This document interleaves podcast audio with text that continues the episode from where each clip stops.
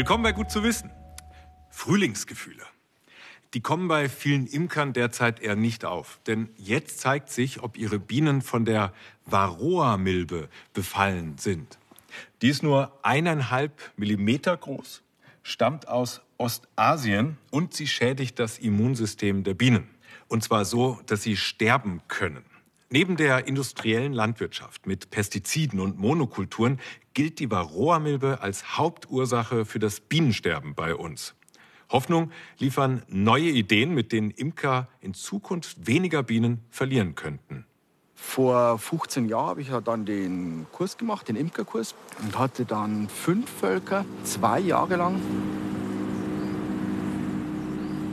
Und im dritten Jahr hatte ich weniger Zeit, bin weniger oft zu den Bienen gegangen und hatte dann in dem Jahr einen Totalausfall. Also die sind alle gestorben. Ja, es ist äh, traurig, es ist auch heute noch traurig, wenn man zum Bienenstock geht und es fliegt eins nicht mehr. Und man macht dann auf und dann liegen alle ähm, tot am Boden, auf dem Gitterboden, dann auf dem Gitter unten, da liegen alle tot. Inzwischen hat Tobias Melde aus Stephanskirchen bei Rosenheim wieder 20 Bienenvölker. Damit möglichst alle überleben, hält er sich haargenau an die drei Schritte, die zur Bekämpfung der Varroa-Milbe in Bayern empfohlen werden. Schritt 1. Jetzt im Frühjahr Drohnenbrut ausschneiden. Hier sind quasi die Drohnen drin, die männlichen Bienen. Und die Varroa geht hier mit rein, weil sie mehr Platz hat, weil die Zellen größer sind und heftet sich dann an die Made. Der Imker hängt nur zwei Rahmen für die Drohnen in den Stock. Weil sie keinen Nektar sammeln, sind die männlichen Bienen für ihn nicht so wichtig. Drum nehme ich die raus und reduziere auch gleich die Varroa. Um ungefähr 50 Prozent kann ich jetzt die Varroa zu dem Zeitpunkt reduzieren. Alle drei Wochen muss Tobias Melde das im Frühjahr wiederholen. Das Wachs wird eingeschmolzen, die Maden finden andere Verwendung. Also Angler freuen sich da auch drüber. Die sind nämlich normal im Keller daheim, die brauche ich ja erst im August. Nach der Honigernte muss er dann noch zwei verschiedene Säuren benutzen. Die sollen die Varroa-Milben auf den erwachsenen Bienen töten. Ameisensäure, zweimal im Sommer, Oxalsäure, einmal im Winter. Trotzdem überleben viele Varroa-Milben und 15 bis 20 Prozent der Bienenvölker in Deutschland sterben jedes Jahr. Stefan Berg leitet das Institut für Bienenkunde und Imkerei in Veitshöchheim.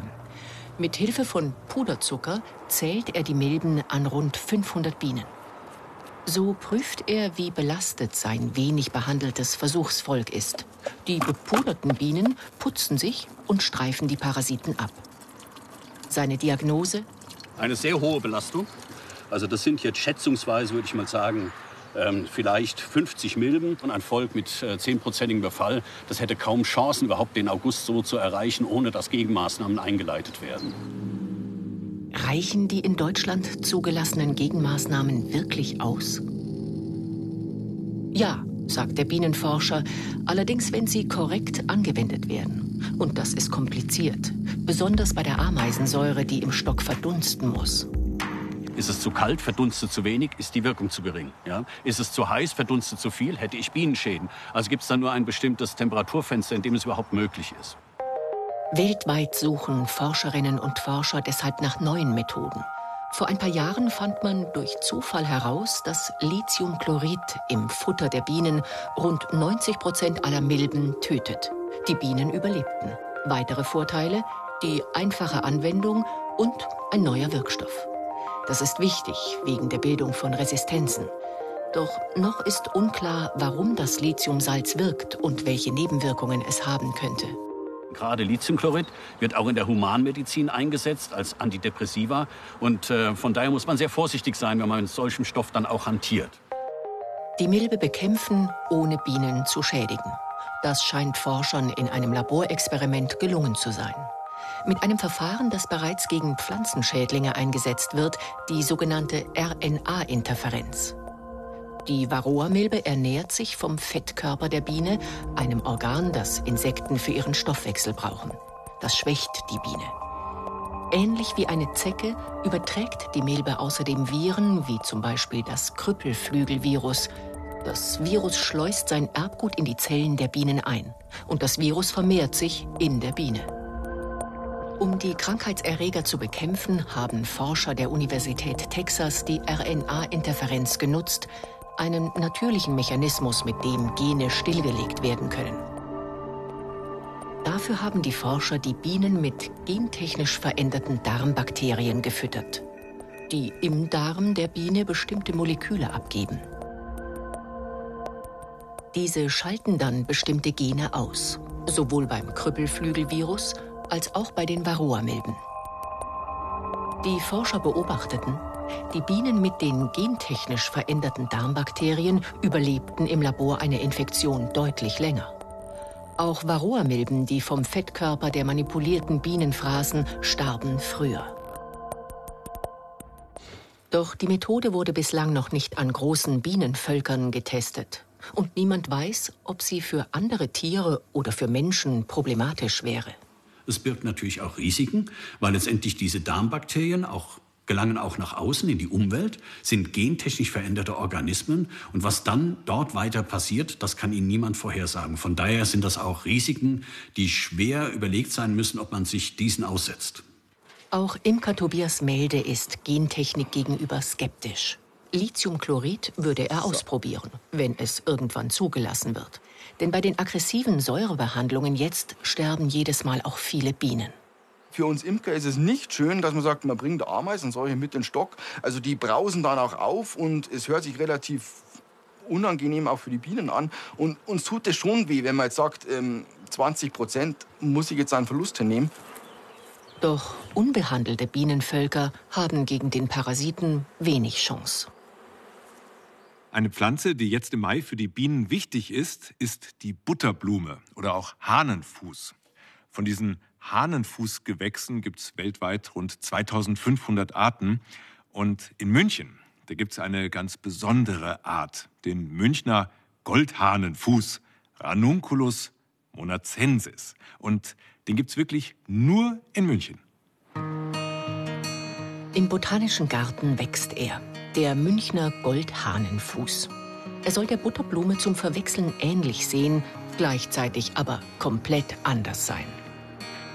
Botaniker Andreas Fleischmann findet ihn sofort. Hier haben wir den Münchner Goldhahnenfuß und im Vergleich zum scharfen Hahnenfuß, auch Butterblume genannt, der diese vollständig ausgebildeten Blüten hat, hat der Goldhahnenfuß häufig Blüten, bei denen die Blütenblätter dann so unvollständig ausgebildet sind. Das ist aber völlig normal, das ist also keine beschädigte Blüte, sondern die sehen bei diesem Goldhahnenfuß häufig so aus. Fast alle Münchner Goldhahnenfüße sind ein bisschen zerrupft.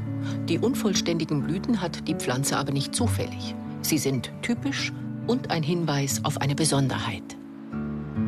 Normalerweise bilden Pflanzen Blüten aus als Schauorgan, um Insekten für die Bestäubung anzulocken. Diese Pflanze muss keine Insekten anlocken, deswegen hat sie diese zerfledderten Blüten, ähm, weil sie eine andere Art der Fortpflanzung gefunden hat. Meistens produzieren Pflanzen schöne Blüten mit Pollen. Die sind Transportbehälter für die männlichen Erbinformationen.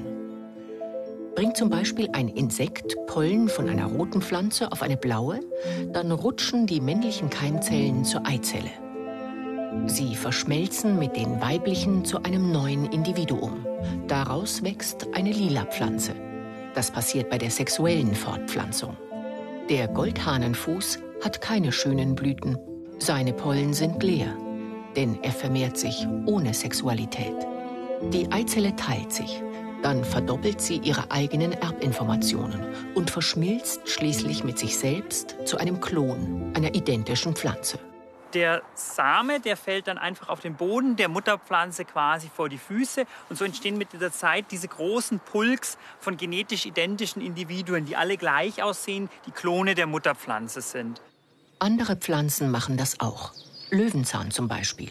Der Vorteil, wenn es in einem verregneten Frühjahr kalt ist und keine Insekten unterwegs sind, können sich die Blumen trotzdem fortpflanzen. Aber es gibt auch einen Nachteil. Man kann nicht auf verändernde Umweltbedingungen reagieren. Wenn es zum Beispiel trockener wird, wenn sich der Lebensraum hier ändert, können Pflanzen die Sexualität haben, die ihre Gene austauschen, sich besser an solche Umweltbedingungen anpassen.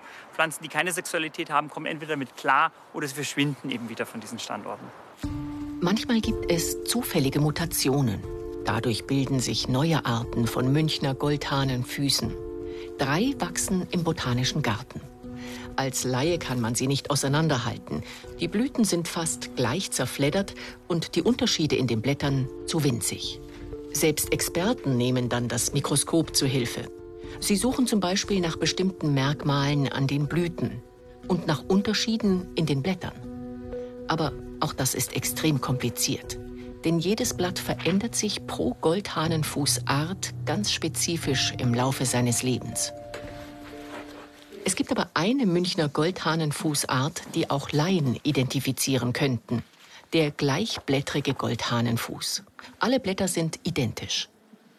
Er wuchs im Hofgarten bis in die 1950er Jahre. Seitdem gilt er als verschollen. Vielleicht ist er sogar ausgestorben ist es natürlich immer traurig. Wir verlieren äh, auf unserem Planeten ständig Artenvielfalt und das ist besonders schade natürlich, wenn es solche kleinräumigen Pflanzen, die nur weltweit an einer Stelle vorkamen, die dann für immer verschwunden sind. Bis Mitte Mai blühen die Münchner Goldhahnenfüße im Stadtgebiet. So lange kann man sie noch suchen. Die Butterblumen noch bis September. Wann ist es soweit? Wann gibt es einen Impfstoff oder zumindest ein Medikament gegen Corona? Klar ist, es gibt erste klinische Tests, die Hoffnung machen. Klar ist aber auch, es wird noch dauern. Bei der Suche nach Wirkstoffen im Wettlauf gegen die Pandemie setzten Forscherinnen und Forscher auch auf Supercomputer und künstliche Intelligenz. Es ist eine Expedition in das Reich unvorstellbar großer Datenmengen. 100 Milliarden komplexe Berechnungen will der Bioinformatiker Christian Gruber insgesamt anstellen. Auf der Suche nach einem Medikament gegen das neue Coronavirus. Wir suchen nach Wirkstoffen, die sich eignen, um die SARS-CoV-2-Pandemie in den Griff zu bekommen. Da konzentrieren wir uns hauptsächlich auf Wirkstoffe, die in der Vergangenheit schon zugelassen waren und am Markt verfügbar sind und vielleicht auch wirken gegen SARS-CoV-2. Der Vorteil ist, im Unterschied zu Medikamenten, die neu sind, die könnten Jahrzehnte brauchen, könnte man diese sehr viel schneller anwenden. Die Firma von Christian Gruber ist ein Spin-off der Uni Graz. Hier will er mit seinem Team den Stoff finden, der das Virus besiegt. Einen Angriffspunkt im SARS-CoV-2-Virus hat er schon. Das Gebilde aus Spiralen und Bändern ist ein Eiweiß, ein Protein. Forscher nennen es MPRO. Es könnte die Achillesferse des Virus sein. Viren brauchen Proteine, um sich zu vermehren und krank zu machen. Das Protein in den Stacheln des SARS-CoV-2-Virus zum Beispiel verschafft dem Erreger Zutritt zu einer Zelle. Und wenn sich das Virus darin vermehrt, sorgt das MPRO-Protein dafür, dass neue Proteine für die nächste Generation von Viren entstehen. Würde man das MPRO-Protein blockieren, funktioniert das Virus nicht mehr. Aber wie lässt sich das anstellen? Diese Proteinstruktur hat mehrere Bindetaschen. Das sind aktive Stellen, das sind die Stellen, an der das Protein seine natürliche Aktivität entfaltet. Und schafft man es in diesen Stellen, Moleküle zu finden, die darin binden, kann man das Protein in seiner natürlichen Funktion stören, diese aktiven Stellen blockieren und damit in dem Fall auch die Vermehrungsfähigkeit des Virus reduzieren. Mit speziellen Algorithmen und Programmen suchen die Bioinformatiker nach solchen Wirkstoffmolekülen. In Datenbanken sind mittlerweile zwei Milliarden von ihnen gespeichert. Aber vorher müssen die Forscher wissen, wie genau der Wirkstoff aussehen soll. Wichtig ist seine dreidimensionale Struktur. Der Wirkstoff muss in die aktive Stelle des MPRO-Proteins passen, wie ein Schlüssel ins Schloss. Das alleine reicht aber nicht. An jeder Ecke dieser Bindetasche herrschen unterschiedliche Eigenschaften. Zum Beispiel Elektrostatik, Hydrophobizität, wie wasserabweisend sind die. Und diese Eigenschaften, die tragen dazu bei, ob ein Wirkstoff gut oder schlecht binden würde. Die muss man im Detail studieren und dann hat man die Möglichkeit, die besten Bindepartner zu finden, den bestmöglichen Wirkstoff, der so gut wie möglich bindet. Die Bioinformatiker brauchen also ein möglichst genaues Phantombild des gesuchten Wirkstoffs. Dafür nutzen sie sogenannte Punktwolken.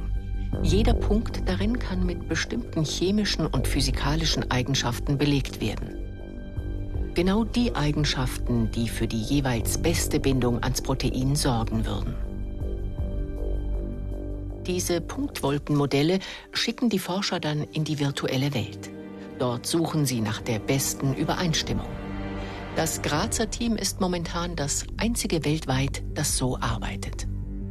Unsere Modelle, die lernen jetzt. Sie lernen, welcher Wirkstoff passt am besten zu welcher dieser Punktwolke. Und wir haben ja viele Punkte und jeder dieser Punkte ist mit all diesen Eigenschaften annotiert. Und die Muster, die daraus entstehen, sind schwer zu interpretieren. Die Maschinen tun sich da sehr viel leichter und sie werden immer besser. Je mehr Daten wir bekommen, je mehr Experimente wir machen, desto besser und akkurater werden diese Modelle antrainiert. Bei einer ersten Suche mit ihren Algorithmen entdeckten die Forscher schon im Februar eine Reihe möglicher Wirkstoffe. Einige davon werden gerade an Covid-19-Patienten getestet. Die Bioinformatiker sind sich deshalb sicher, Lernende Maschinen und Netzwerke werden bei der aktuellen Pandemie und darüber hinaus eine entscheidende Rolle spielen. Wir haben jahrzehntelang in der Industrie und in der Wissenschaft große Datenmengen angehäuft und durch die modernen Technologien, sei es Big Data, Supercomputer, aber auch Machine Learning, können wir beginnen, diese Daten zu verknüpfen und neue Muster zu finden und neue Aussagen daraus zu treffen. Das heißt, das Heben dieses Schatzes ist etwas, das wird in den nächsten Dekaden mit Sicherheit immer wichtiger werden. Mittlerweile wurden in den USA erste Erfolge mit dem Wirkstoff Remdesivir bekannt. Auch der blockiert ein Protein und damit die Vermehrung des neuen Coronavirus. Die Forscher aus Graz hoffen aber, dass ihre lernenden Maschinen und Modelle schon in wenigen Wochen auf einen zusätzlichen und vielleicht noch besseren Wirkstoff stoßen. Seit diesem Jahr dürfen neu zugelassene Autos durchschnittlich pro Kilometer nur noch 95 Gramm CO2 ausstoßen. Das bedeutet, Dieselautos dürfen auf 100 Kilometer nur gute dreieinhalb Liter verbrauchen und Benziner nur gute vier Liter. Um den Verbrauch aller Autos auf unseren Straßen durchschnittlich zu senken, müssen die Autobauer entweder sehr viel mehr Elektroautos verkaufen oder eben die Autos mit Verbrennungsmotoren verbessern. Aber auch alle, die Auto fahren, können etwas dazu beitragen. Gut zu wissen, Reporter Daniel Peter hat es ausprobiert. Hallo Jungs, Servus. Hi. Auf geht's zum Spritsparunterricht bei ADAC-Fahrtrainer Rainer Jung. Dann würde ich sagen, fangen wir an. Das Ziel? Zweimal die gleiche Strecke. Einmal ohne, dann mit Spritspartipps. Vor beiden Fahrten, der Reifendruck muss stimmen.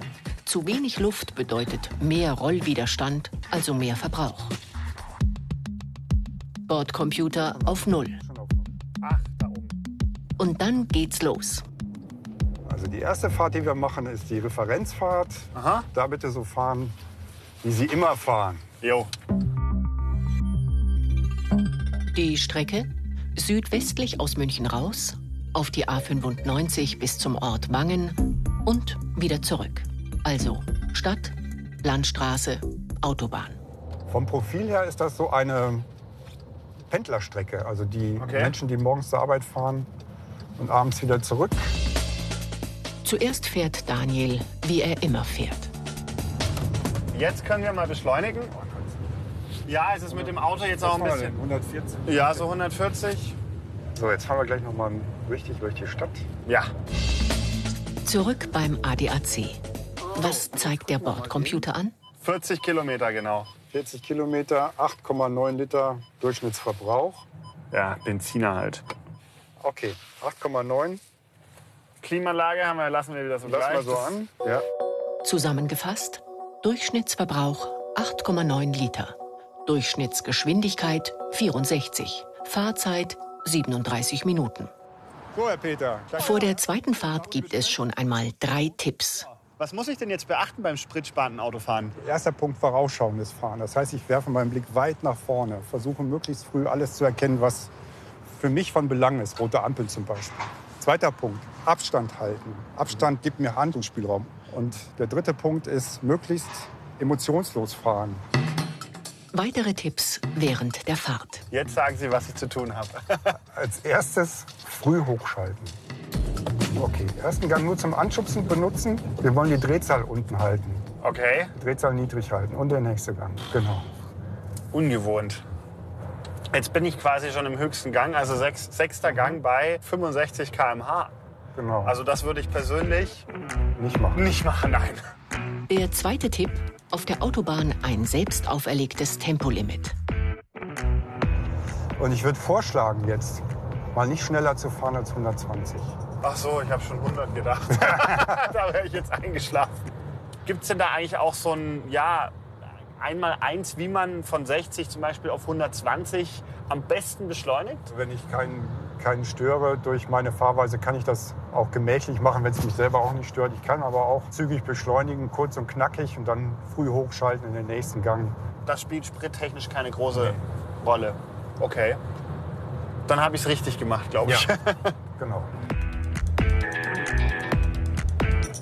Der nächste Tipp, wie man für kurze Zeit überhaupt keinen Sprit verbrauchen muss, etwa vor roten Ampeln. So, okay. Jetzt mal Gas wegnehmen. Das Was? reicht eigentlich schon. Um den Schwung aufrechtzuerhalten, haben wir noch genug Geschwindigkeitsüberschuss. Wie nennt man das jetzt hier? Das ist in die Schubabschaltung fahren. Der Gang bleibt drin. Ich nehme Gas weg. Die Förderpumpe wird auf Null gestellt. Und jetzt muss ich mal, Sollte ich mal bremsen? ne? ja, nicht zu spät anfangen damit. Nicht, dass ich hier noch vor lauter Sprit sparen. Zack. Droht das Auto durch die Schubabschaltung zu sehr abzubremsen, gibt es noch eine Möglichkeit. Ja. Gleich erkläre ich noch mal, was Segeln bedeutet. Ja. Jetzt nehme ich mal Gas weg. Ja. Gas wegnehmen. Ich, jetzt fährt der Wagen in die Schubabschaltung, der Gang bleibt drin. Ja.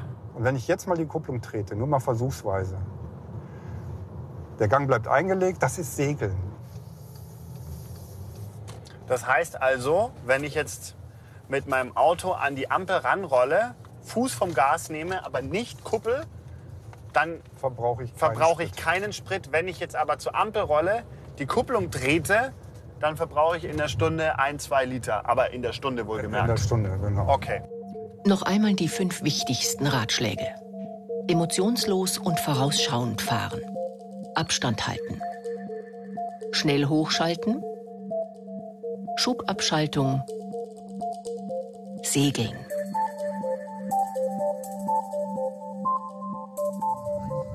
Und wieder geht's zurück zum ADAC. Hat Daniel tatsächlich Sprit gespart? Also 6,9 ist der Verbrauch. Fahrstrecke genau wieder 40 Fahrstrecke ist Kilometer. 40 Kilometer. Geschwindigkeit 62. Was hatten wir vorher? 64.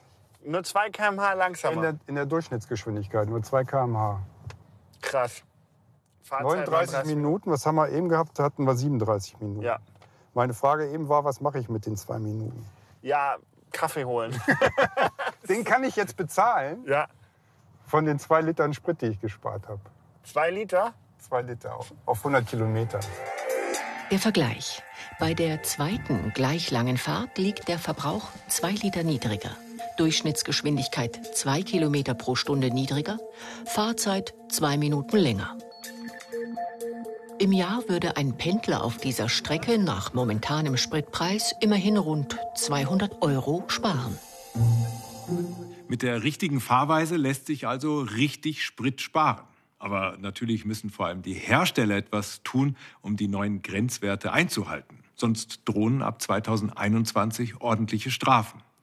Wenn das Ziel heißt, weniger Kraftstoffverbrauch und damit weniger schädliche Klimagase, braucht es bessere Motoren, bessere Katalysatoren und neue klimafreundliche Kraftstoffe.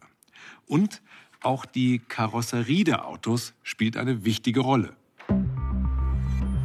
Forscher der TU München bereiten einen Test im Windkanal vor. Das Messobjekt ein Automodell im Maßstab 1 zu 4. Das Ziel? Die Wissenschaftler wollen den Luftwiderstand bestimmen.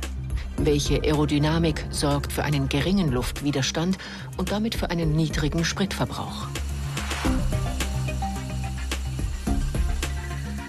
Die Messungen im Windkanal zeigen, drei Größen beeinflussen den Luftwiderstand. Erstens die Windschnittigkeit. Das ist der sogenannte CW-Wert. Gut ist, möglichst rund, wenig Kanten. Ein Autokäufer sollte sich also Form und Größe genau ansehen. Die besten Fahrzeuge sind eben möglichst kleine, leichte Fahrzeuge mit guten aerodynamischen Eigenschaften. Sprich, wir haben möglichst runde Formen, tropfenförmige Formen und damit eben auch äh, entsprechend ähm, ja, eine gute Aerodynamik. Die Messungen zeigen auch den zweiten wichtigen Faktor, die Fläche, die das Auto dem Wind entgegenstellt. Doppelte Stirnfläche heißt doppelter Widerstand. Schlecht für große, hohe Autos, also etwa für den Verkaufsschlager SUV. Die Messungen im Windkanal sorgen aber auch für eine Überraschung. Die Rolle der Reifen, vor allem ihre Größe, aber auch die Form der Felgen tragen erheblich zum Luftwiderstand bei. Da große Autos eben auch große Reifen brauchen, sind sie auch hier die größten Spritschlucker. Das Rad und der Reifen wird hinsichtlich der aerodynamischen Eigenschaften des Käufers oft unterschätzt. Wir haben etwa 25 Prozent des Gesamtwiderstands, was bei den Räderreifen entsteht. Wenn ich dort eben in eine Optimierung reingehen möchte, werde ich möglichst kleine Reifen wählen letztendlich und möglichst geschlossene Felgen. Auch das Heck beeinflusst den Luftwiderstand. Bei einem Fließheck strömt die Luft hinter dem Fahrzeug fast ohne Verwirbelungen. Anders bei kantigen, steil abfallenden Heckformen. Hier verwirbelt die Luft stark, das sorgt für größeren Luftwiderstand. Also bei SUVs haben wir grundsätzlich eben stark ausgeprägte Heckformen. Das sprich, wir bewegen uns im aerodynamischen Sinne eher weg von der optimalen Form, was eine tropfenförmige Form ist, eine stromlinienförmige Form, sondern haben eher ein kantiges Heck, was eben starke, große Wirbel im Nachlauf, sprich hinter dem Fahrzeug dann bedeutet. Und dies wiederum bedeutet eben dann insgesamt einen größeren Widerstand und damit eben auch höhere Verbräuche. Der dritte und wichtigste Faktor, die Geschwindigkeit. Fährt ein Auto doppelt so schnell, also etwa statt 60 120, dann ist der Luftwiderstand viermal so groß, egal welches Auto. Die Empfehlung der Forscher, wer Sprit sparen möchte, sollte er ein kleines und stromlinienförmiges Auto fahren.